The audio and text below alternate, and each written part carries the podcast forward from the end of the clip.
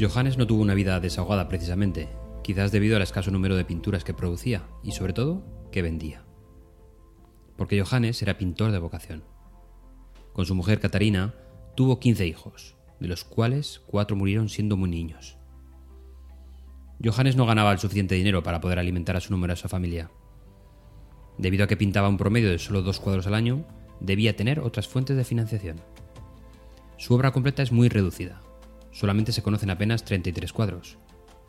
Esto pudo deberse a que pintaba para mecenas, por encargo, más que para el mercado del arte. Pero por su cuadro estrella le pagaron 175 florines, una suma astronómica para la época. Había decidido pintar una escena relajante, pero con movimiento al mismo tiempo, y eligió a una lechera vertiendo su producto. Johannes siempre buscó ennoblecer este tipo de profesiones, para muchos indignas de salir en una obra de arte.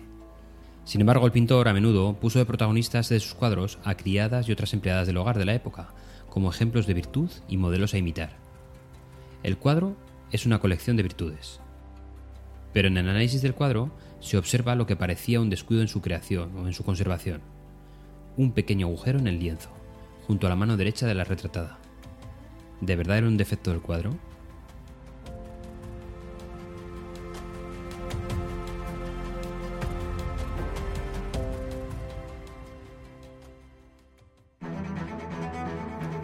Una de las muchas cosas que tengo que mejorar en mis presentaciones es la relación entre lo que presento en una diapositiva y lo que realmente expongo oralmente.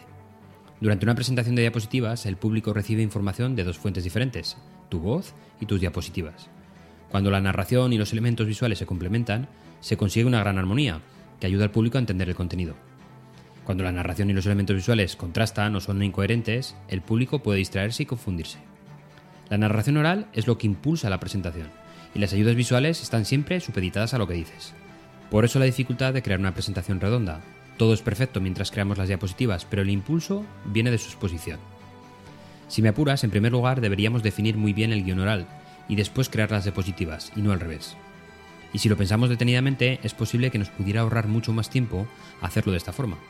Solo habría que elegir contenidos visuales que enfaticen o aclaren lo que dices en voz alta. Otro punto muy interesante a reflexionar. No es necesario que todo lo que digamos esté en una diapositiva. Solo debemos mostrar aquello que ayude a la audiencia a entender o apreciar mejor lo que quiere decir tu exposición. Por el contrario, todo lo que se presenta en una diapositiva debe presentarse en la exposición oral. Por lo tanto, si hay algo en una diapositiva de la que no vas a hablar, elimínala.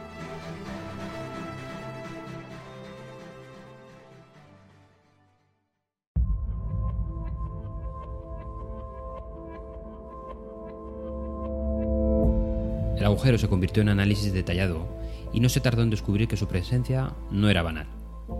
Para crear una mayor sensación de realidad, Johannes Vermeer utilizó la técnica del clavo y el cordel, un recurso frecuente entre los pintores de la época del siglo XVII.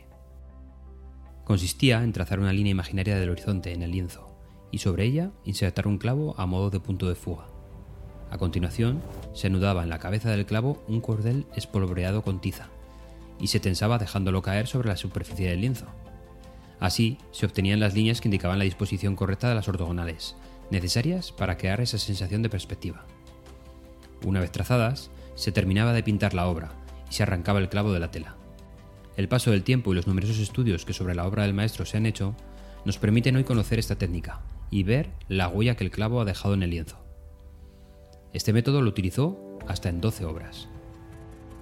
En sus últimos años de vida empeoraron sus condiciones económicas, teniendo que pedir créditos. A causa de la guerra franco-holandesa, iniciada en 1672, no pudo vender más cuadros. Una carta de Catarina Bolnes del 30 de abril de 1766 pedía el perdón de parte de sus deudas, comentando que su marido tuvo que vender cuadros con los que comerciaba durante la guerra a menor precio de su valor. En 1675, Vermeer enfermó y murió a los pocos días. Fue enterrado en un sepulcro familiar y su mujer tuvo que renunciar a su herencia para anular las deudas. Sus bienes fueron a parar a los acreedores.